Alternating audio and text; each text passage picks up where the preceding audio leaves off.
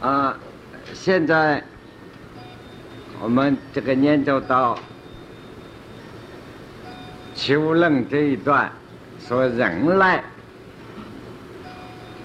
这是借用庄子自己本身的名词。我们用普通观念讲，庄子在求论这一讲到这里，人人之道，差不多。告一个小段落，跟到的确人超越于平常的生命，而找回来自己真正的生命的道理。你却问于王逆曰：“知之吾之所同是乎？”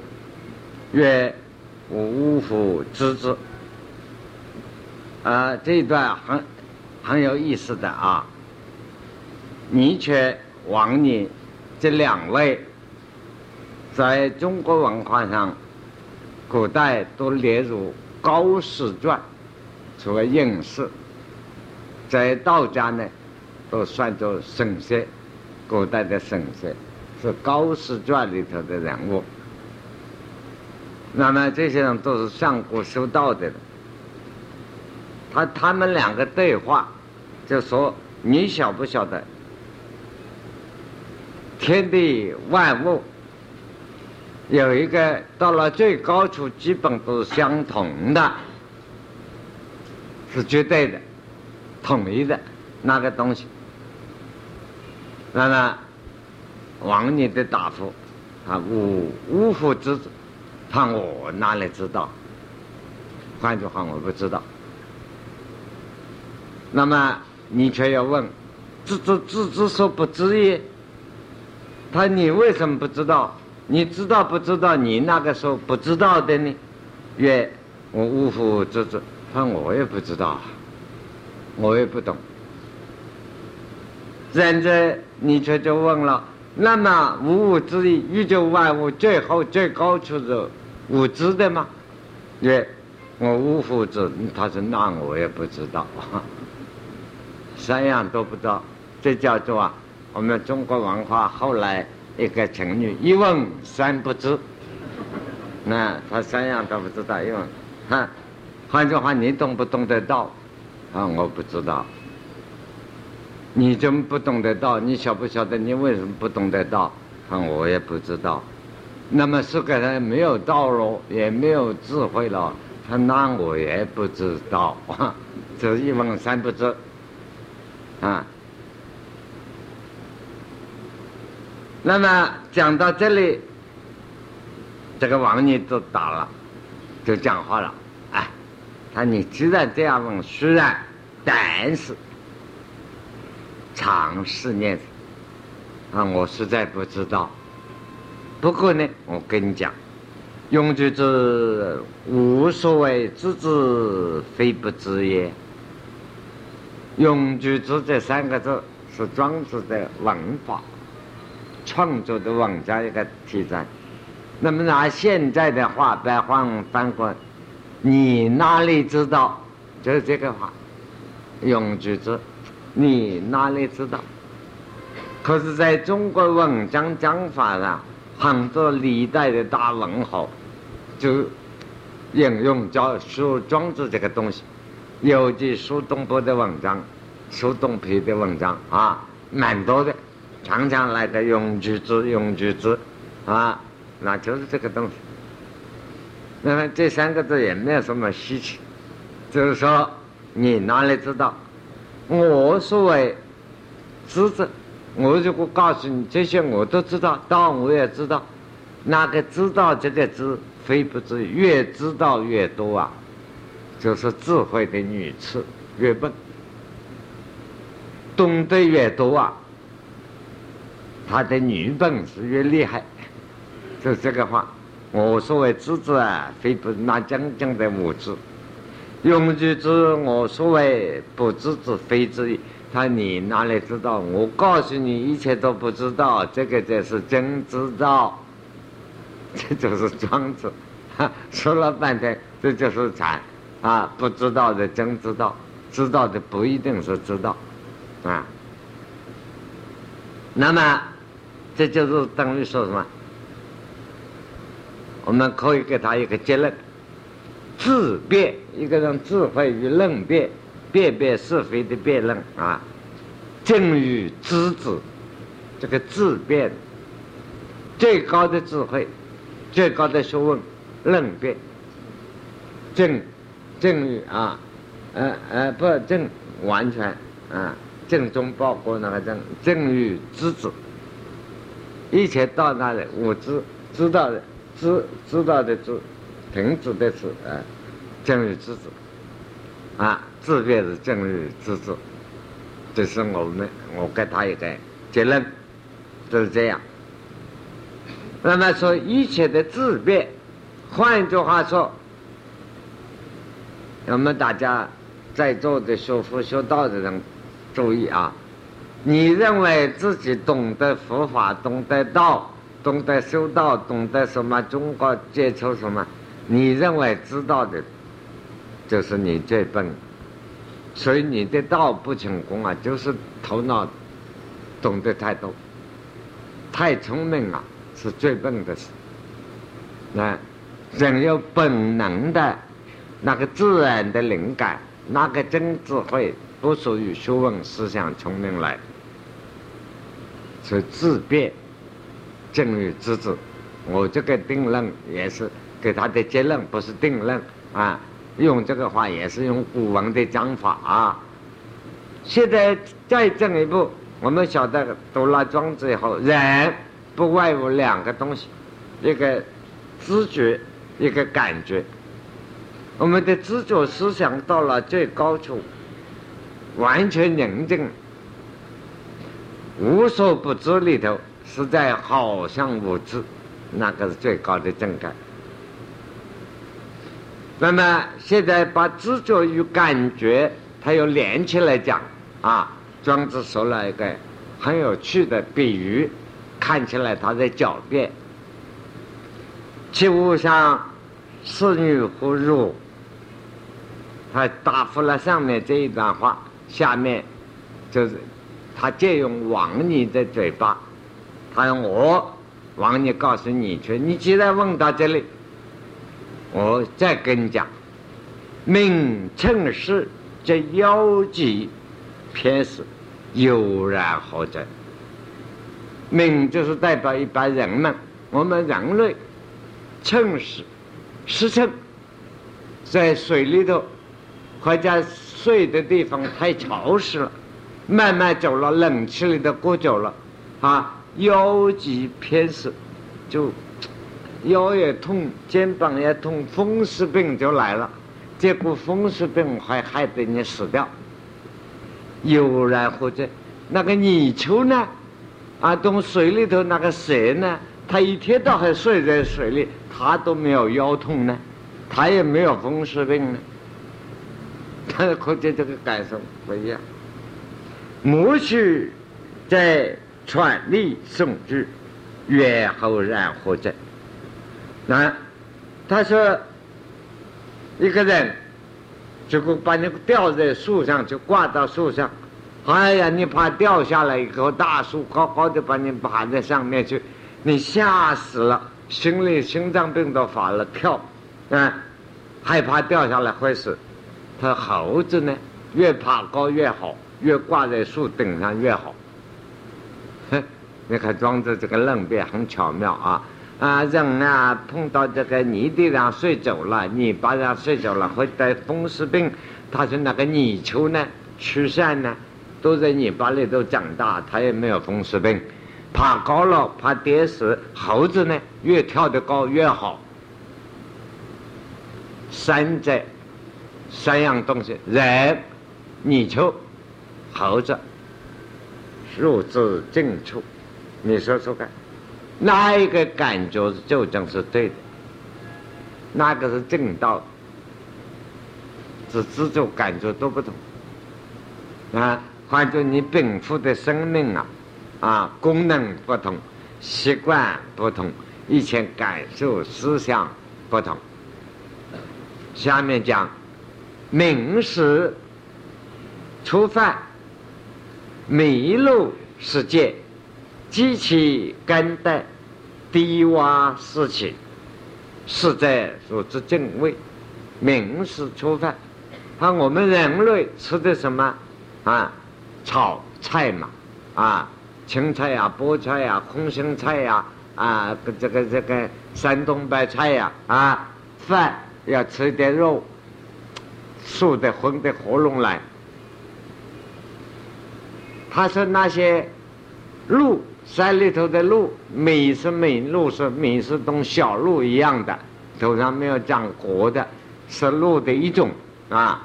麋鹿啊，吃草，那机器肝胆有一种虫，大蜈蚣一样，它喜欢吃什么？吃蛇肝，这吃到味道很好。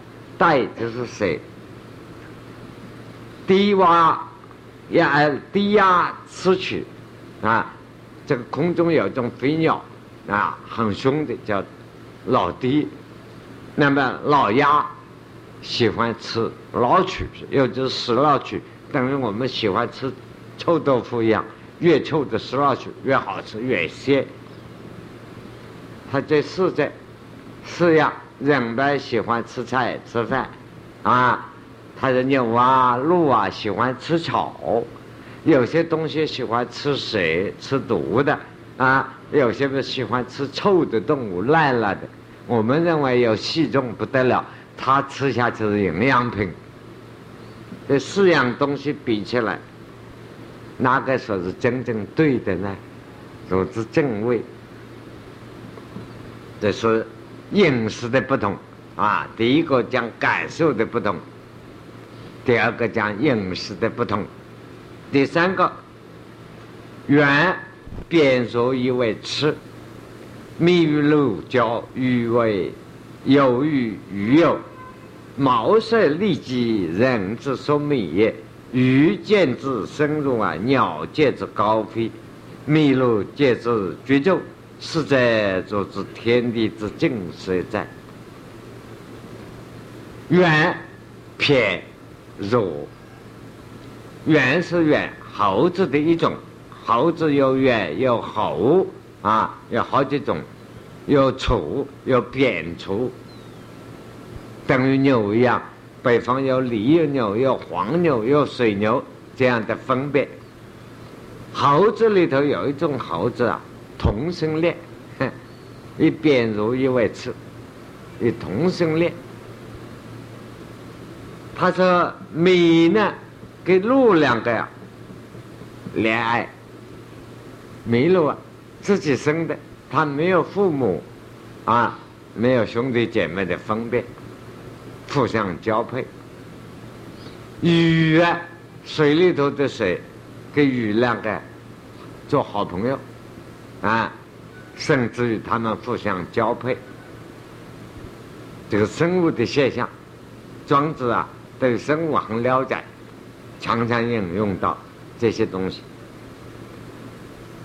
毛氏立即是古代两个美人，中国大美人，历史上名美人、名女人，人之所美也。大家晓得她长得很漂亮，这个名美人啊，名女人长得很漂亮，等于现在在美国长体选美选出来的美人。那么美的美人，三位也标准啊，人又长得漂亮。口红打得特别红的啊，眉毛特别画得长啊。他说：“你叫他在水里头给鱼看看，那个鱼看到就溜下去了，不敢看了。啊，你叫他仰起头给鸟看看，那个鸟看到就赶紧飞掉了。你叫他跑到山里头给野兽动物园给麋鹿看看，麋鹿看到追走，那个蹄子咚咚咚咚跑掉了。”他是在汝之敬是天下之敬，你说说那样叫漂亮，那样叫不漂亮？你认为漂亮，别的东西认为不漂亮，他怕死了。看到庄子的诡辩，啊，他讲骂人家逻辑诡辩，他的诡辩比人家还厉害，啊，这些拿来呀，叫做不伦不类的比喻。但是呢，拿我们现在观念看，都深有科学的道理，并不简单。他所引用，我们现在是简单叫他讲过去。每一样东西，你把它专门的资料找来，再加以分析的话，反而做到庄子引用的非常对。叫一个生物学家，这个生理生物学家呢，物理学家来研究啊，就发现庄子所讲的非常对。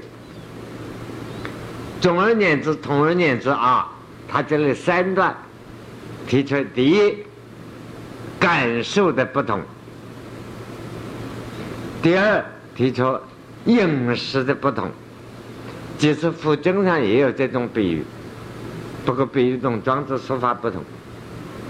譬如他说水，佛经上讲，不过佛经比庄子还要选一点，叫做事出有因，查无实据。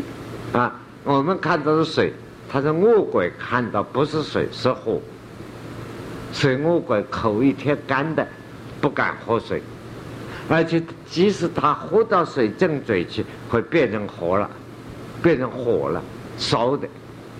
那这个我们知道，不过有一点我们知道，像我不会喝酒的，喝到高粱酒喝一口啊，就那烧的要死，也是水啊，啊。高了就不能说不是水啊，怎么会发烧呢？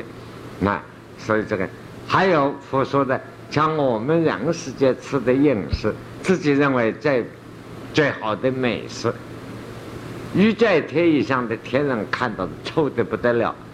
过来，我们当我们吃吃最好的饮食以后，他天人到我们前面不是掩鼻而过，要把鼻子捏到就过去，看都不敢看。知道这个人这个动物怎么吃这样脏的东西，啊，这种比喻呢是同庄子讲的比喻有什么两样？啊，佛经上是说比喻还事出有因，恰无实据的。那个天人我们也没办法找他来对证，恶鬼也没有办法来站出来证明。庄子这些你拿生物研究啊，倒是有的道理出来。所以他这三段第三节呢。就是讲人生人类之间好恶的不同啊，因此他辩论辩论到结果啊，讲一个什么？哈，推翻了春秋战国一般的诸子百家的学说。他说儒家啦啊，这个墨家啦，你们都讲怎么可以救国，怎么可以救世，怎么可以救人。啊，等于美国人天天讲人道，结果是搞得世界上不人道，一个道理。他说：“使我观之啊，仁义之道啊，是非之徒，反而笑乱，我无能自己变了。”是感觉不同，感受不同，环境不同啊，感受就不同，教育环境的不同。思想观念就不同，自己生理禀受的不同，有色盲的人，从正常眼睛看起来，不晓得色盲的正常还是我们的正常，不知道啊。等于我们到了神经病院一看，我经常站在那里傻了，就讲我是神经，他是神经，搞不清了。啊，你在神经病院是不四面八方围到你的时候。搞了半天，我发现我们是神经，他们是正常。你到了那个环境分辨不清了，所以啊，他你要搞清楚。庄子说：“因为我看起来，你们天天讲仁义道德之道，是非之徒，你们变来变去，突然小乱，物质文明越发达。”知识越破局，智慧越低落，人类的智慧越低落，文化越衰落，生物无能自己变呐。他你叫我来论辩，我讲不出哪里是真理，真理就正在哪里。他我不知道了，他我也懒得辩。他这一段话你注意哦，是庄子说的。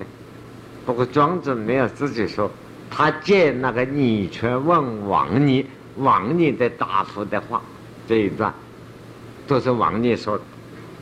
说到这里，他们两个对辩做一点结论。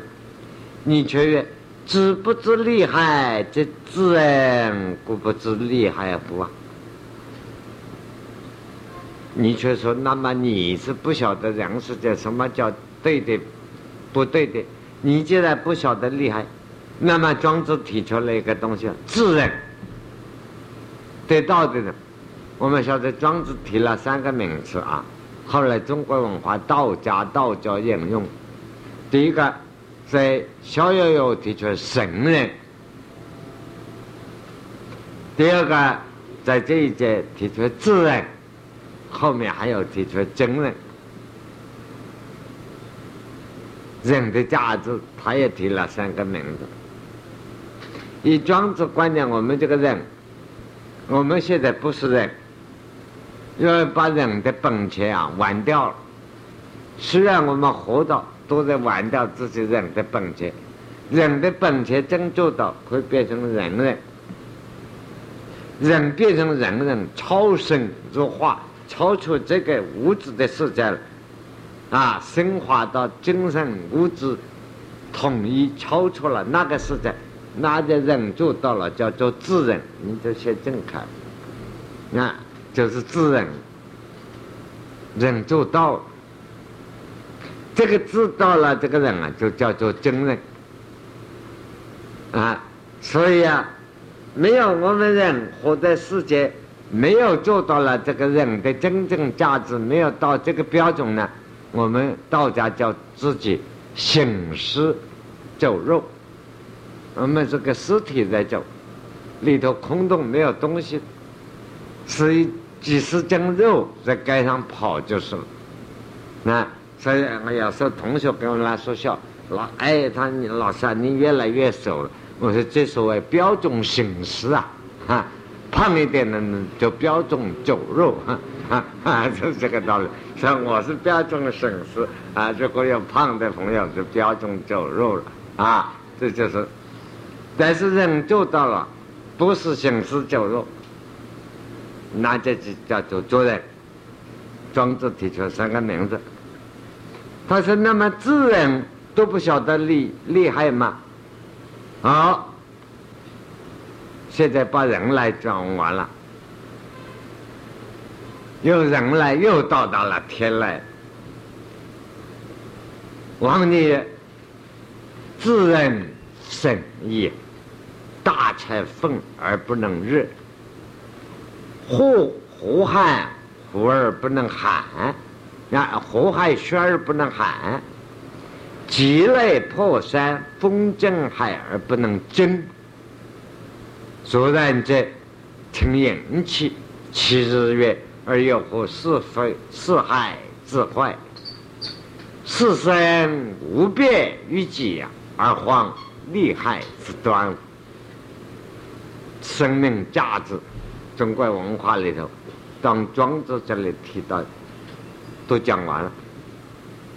我们这个人做到，后来印度佛佛就叫佛教就是成佛了，中国就是成神人了。王律师，哎，他李老兄不要问这个问题。当然，我们是普通人，生死就有。是自人认真中，真正做到了道的正改，已经达到神话。大财风而不能日，经过的四大海洋都火山爆发烧起来。他在上篇《逍遥游》提过，他就到到了山温暖里洗个澡，一点都不热。啊，经过的海洋，北极冰山化了，他就到吃了冰淇淋，在冷气间里坐坐，凉快凉快，没有冷。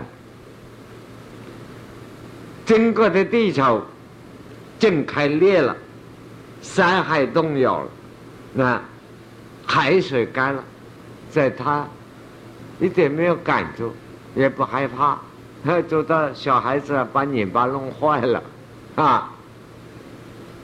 所以自然修养超生弱化到这个程度。那么庄子一些，就是中国后来道家神仙思想、封人榜啊等等，都从这里来。人做到这个等，成运气啊！不要坐远东航空公司的飞机，哈，成运气。呃，睡一觉，突然那个云就来了，啊，自己好像睡在那个台湾凉席上，就去了。到那里就到。有时候要想买个摩托车，不要买，太阳越亮，拿来就是摩托车两个轮子，他就骑上了，啊，特技表演，把太阳做个轮子就齐了月亮。哎呦吼，四海之外，在这个宇宙外面去玩玩，人修养到这个死生无变于己。生死动，他毫不相干。生也好，他已经不生不死，毫不相干。物质世界变化了的，而皇厉害之端，他说他当然不懂人世间什么叫是非，什么叫厉害，不是不懂。你们人世间的厉害是非，在他看起来小孩子的争吵，毫不相干，不懂事的一批。啊，小孩，等于我们看蚂蚁打架，啊，等于我们看一批动物啊，在笼子里，这个自己在闹，不相干。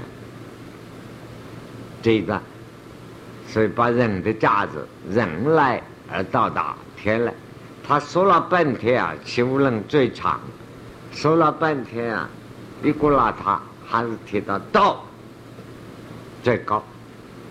道在哪里？每个人都有道，可是每个人自己丧失了。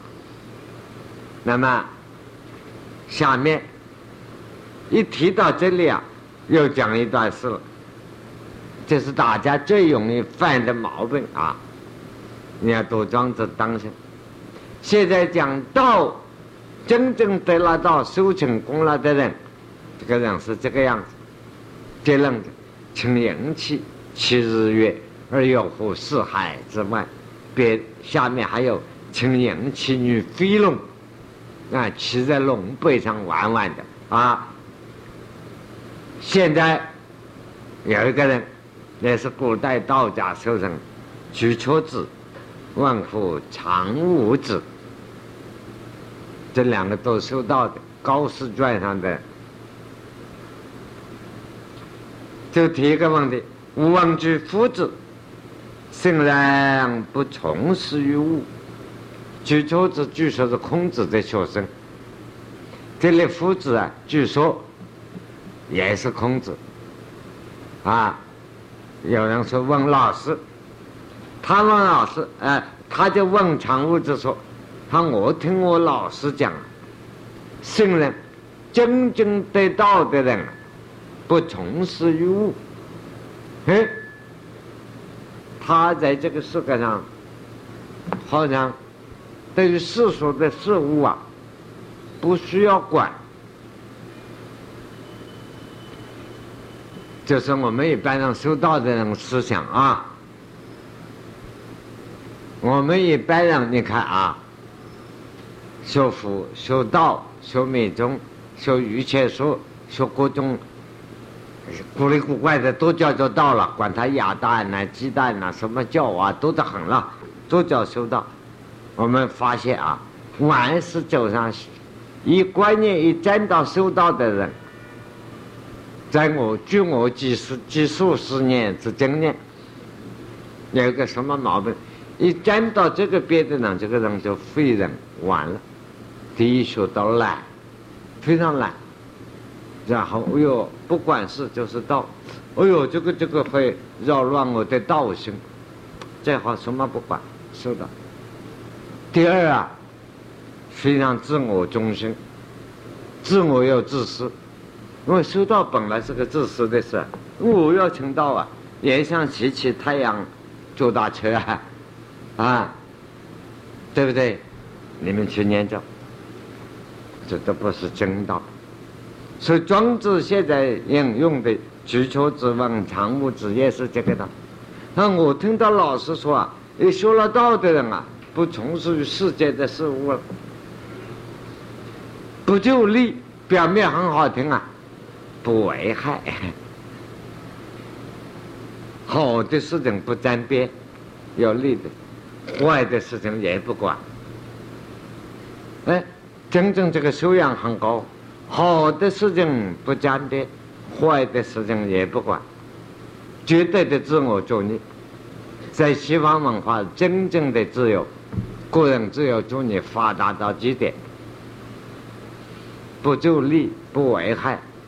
不过可惜我们一般人没有说到，不危呃这个不危害就做不到，有害的地方我要去，不是不是。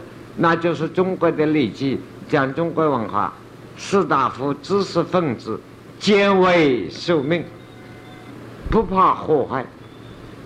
这个我们做不到了。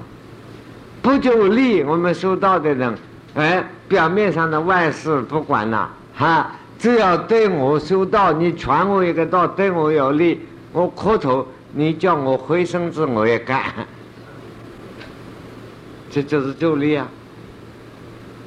虽然看起来很谨慎的救道，实际上这个救道的动机是救利，对不对？你叫他，你说你牺牲一点，你看像佛家讲，你布施了为别人，浪费自己精神生命，你一切都施出来，宗教家、基督教，你奉献给人家，呃，这个不该害，对我有害，危害，对不对？所以举出子啊，问常物。他我听说，真得道的圣人，不助力，不危害，不喜求啊，不远道，不喜欢要求什么。我们大家注意，我们一般修道的的要求多得很呢，既要健康，又要长寿，那还要发财。还要大家看得起我，哦，还要还要多得很啊！总而言之，香个三根香蕉到庙子上拜拜，拜完了，所有要求完了，香蕉带回来自己再吃饱，哼，统统是喜求。啊，修道的人，他是听老师讲，不喜求，不远道，也不自己标榜自己在修道。那做起那个修道的样子，叫做装模作样。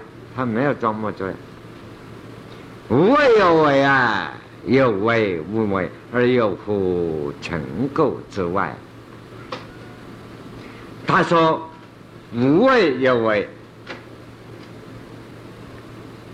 你说他有所谓吗？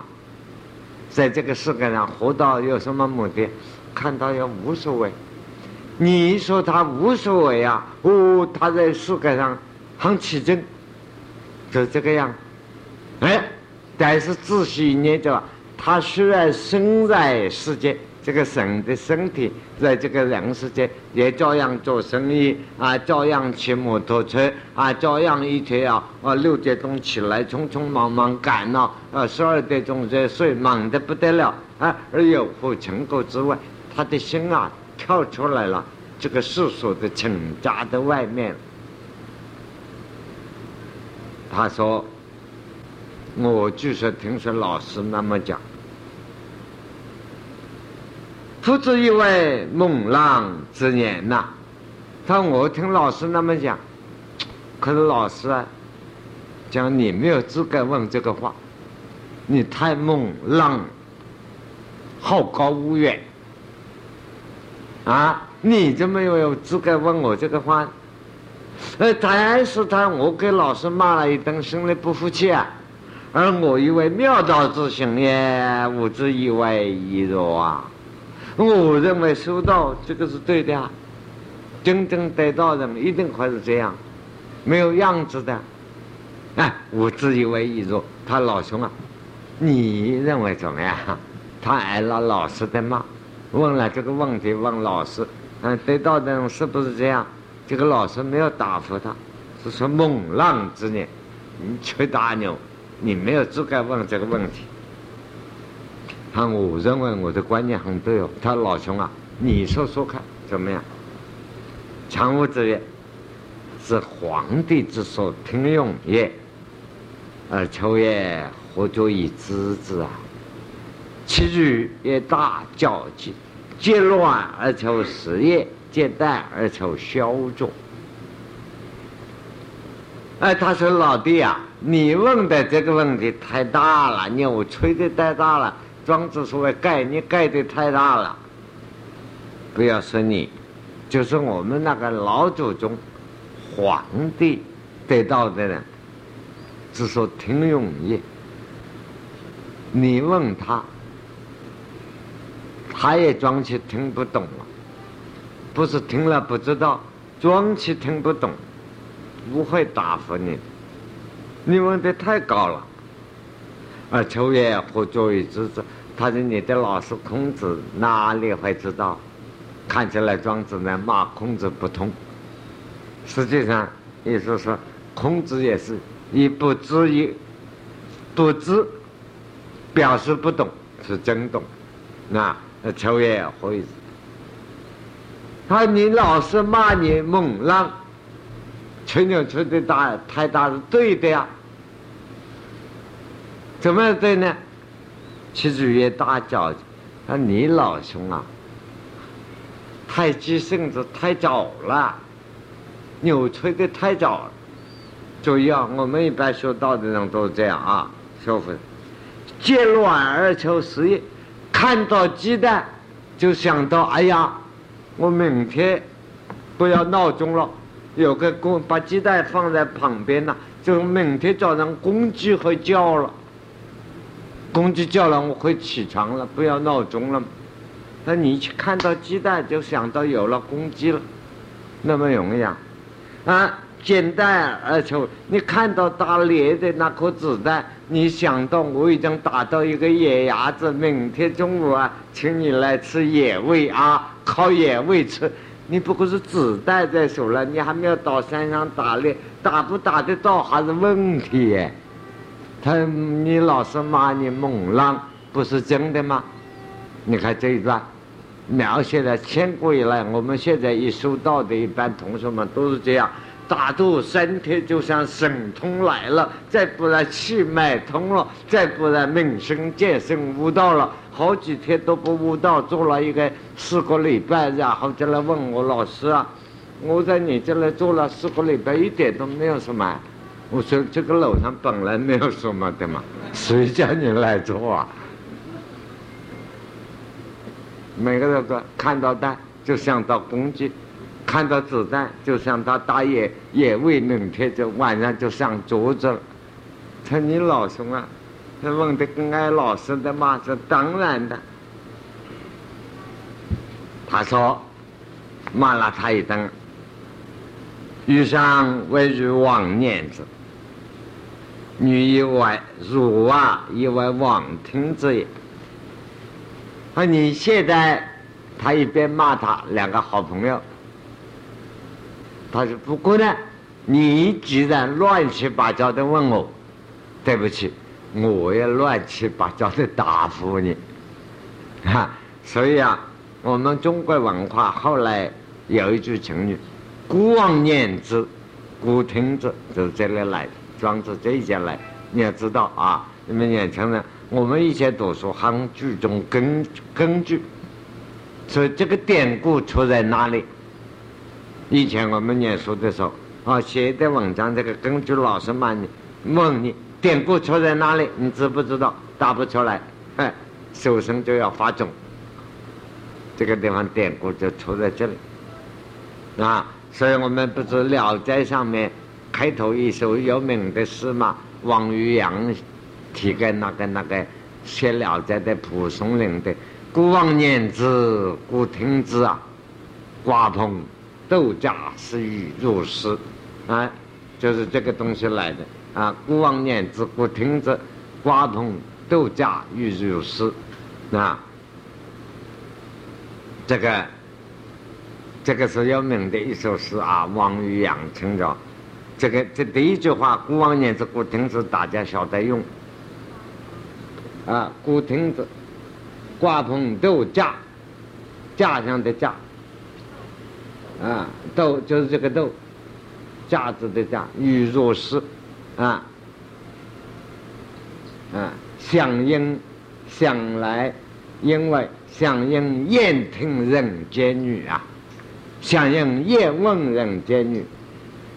嗯，爱听古风鬼唱诗，啊，这爱听这个坟里头鬼讲话，啊，就是骂人的。世界上没有一个人都是鬼，他是将来去响应叶问人间女。想来啊，你讨厌了人，人是在社会上说话，你都懒得听。所以写《聊斋》都是写鬼故事嘛，爱听喜听古文，爱听古风鬼唱诗。就是这样啊，这一首名诗啊，提《聊斋》的啊，因为这个蒲松龄写了《聊斋》，拿去给王渔洋看，王渔洋出十万代价叫他买他的稿子，你不要出名给我，啊，蒲松龄不干，啊，那么王渔洋啊，晓得一定是个流传巨著，所以写了这个序啊，写了这个诗。啊！但是王渔洋自己后来也仿教这个，再写一部《诗中不知了斋》，啊，这一首名诗倒是传出来了啊。那么古往年之古亭子这一个典故，就出在庄子这类的啊。他说：“我现在古往年子，你古往亭子，旁日月。”下宇宙，为其烽火之己化名，一地相争。众人与圣人女等，参万岁而已神松，而一时相啊，万物正然，而一时相问。这一段最麻烦的东西，就讲成道的正感，对道的正感。啊，他是真正是得了道的，是超人的正感，是有这个样。庞十月，他把太阳、月亮啊拿来当两个弹珠在玩的。庞就临阵太阳、月亮，太阳、月亮给他拿在手来玩的，可以到这个正感。下宇宙，中国的宇宙，他有时候啊，都夏天开，都手针一样的擦汗的，夹在这个这个身边，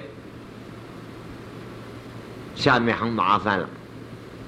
为其烽火啊，自己化命，这个很讨厌，一代相争。以文字讲起很讨厌的问题。我们晓得《庄子》上面提出来有个名称，叫做“华泥”、“瓜泥”。上次提到过“瓜泥之药”，对不对？那么他同样用“瓜泥”多好呢？哎，这里不用“瓜泥”了，“刮名”啊。上面这个字相同，下面要变一变。我们上次“瓜泥”。我们给他做的住宅，非空非有，啊，所谓引用楞严经的佛学的楞严经做说明，土阶土宅内府啊，要法明性，上次人引用过的。那这一次呢，他所提到观明呢，跟观你是不是一样？一样。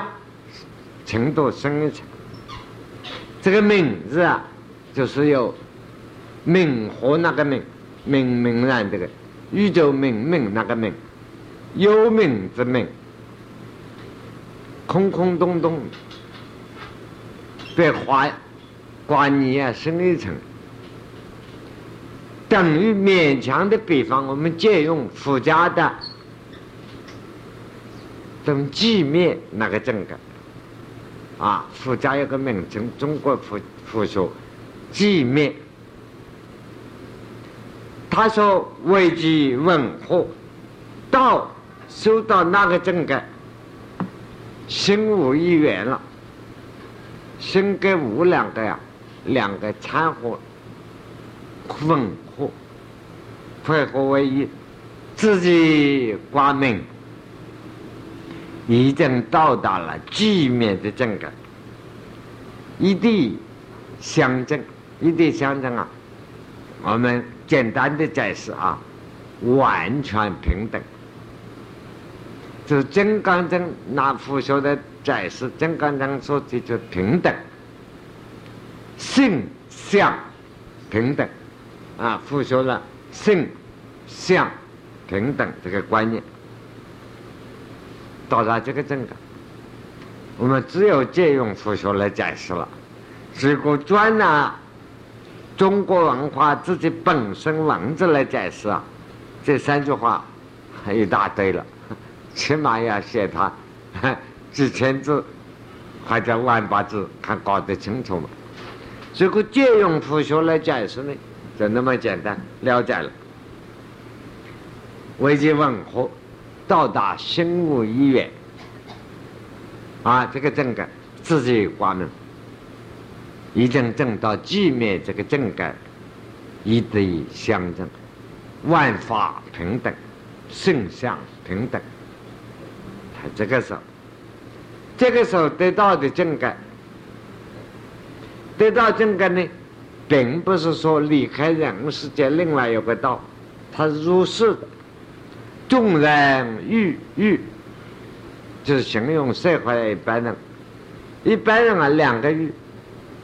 天天劳劳碌碌干什么？劳劳碌碌啊，都是为自己的欲望、身体来做努力做奴役。是众人一般人活了一辈子，为自己的欲望、为自己的身体在做奴役一辈子，这就是众人反，佛家叫做反复。众人与。圣人女等得道的人，你看他笨笨，什么都不做，他是最高的智慧，他是曝光。就庄子刚刚上个钟头讲，他在天府中间自己在曝光，在外面看到女的，到达这个时候，参万岁而已成生。他超越了世界的观念，无所谓万年长寿，没有长寿，一万年，他看起来就是一下，就在一刹那之间，他活一万年，不过活一刹那子而已成神，到了万个亿。寿命的长短，空间的大小，时间的长短，他看起来都是合一的、分一，这是一个没有差别、轻松，完全是一个松清绝对的混合的一个正感，就是上面讲的混合，万物尽然而以时相问。这个时候啊，心无一愿了，身心一体，心跟无一缘合一了啊，万物人，而意识相问，但是问就是寒场，倒在哪里？在心目中，在心性上。换句话。而以是相问，问就是含蓄，那么怎么样办呢？该是这两个字，有又只好借用佛学啊，最简单明了，就是啊，无分别相问，一点分别都没有啊。我们今天求论还是很长啊，还是不能晚，只好停留到这里。